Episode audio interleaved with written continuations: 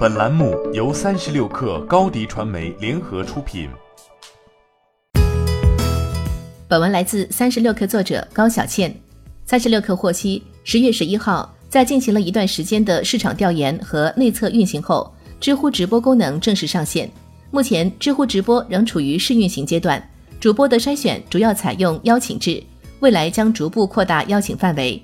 从页面来看，直播入口位于首页搜索框左侧。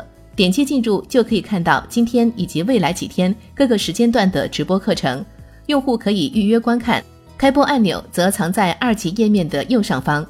与所有的内容平台一样，知乎加入直播也是为了丰富内容形态。知乎的模式是问答形式，用户提出问题后，其他人通过盖楼的方式进行回答。这种互动中以图文载体为主，而直播是一种可以实时互动反馈的内容消费形式。用户可以通过评论、弹幕、提问、对谈等多种功能与主播进行互动，所以上线直播可以丰富内容形态以及拓展内容消费场景，进一步加大大 V 与用户之间的粘性。直播也可以进一步调动用户参与创作的积极性。相比于文学，视频是一种参与门槛更低的创作载体，尤其对于实践类、演讲性质的内容，用户可以通过直播就可以充分表达，而无需通过文字。因此，那些善说不善写、善于操作但不善写的用户，也可成为新场景下的创作者。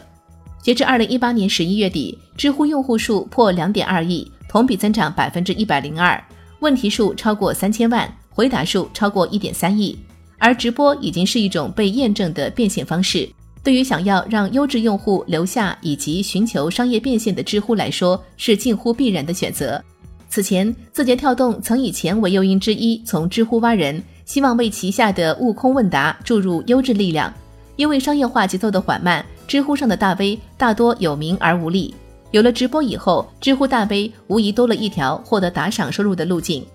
今年八月十二号，知乎宣布完成 F 轮融资，总额四点三四亿美元。快手领投，百度跟投，腾讯和今日资本原有投资方继续跟投。而去年底，知乎曾进行一场人员优化，原蜜芽 CFO 孙伟担任知乎 CFO，似乎释放出筹备 IPO 的信息，证明自己的商业变现能力，也是知乎不断获得融资甚至进入资本市场的筹码之一。欢迎添加 baby 三十六克 b a b y 三六 k r 加入克星学院，每周一封独家商业内参，终身加入学习社群。聊风口，谈创业，和上万课友一起成长进化。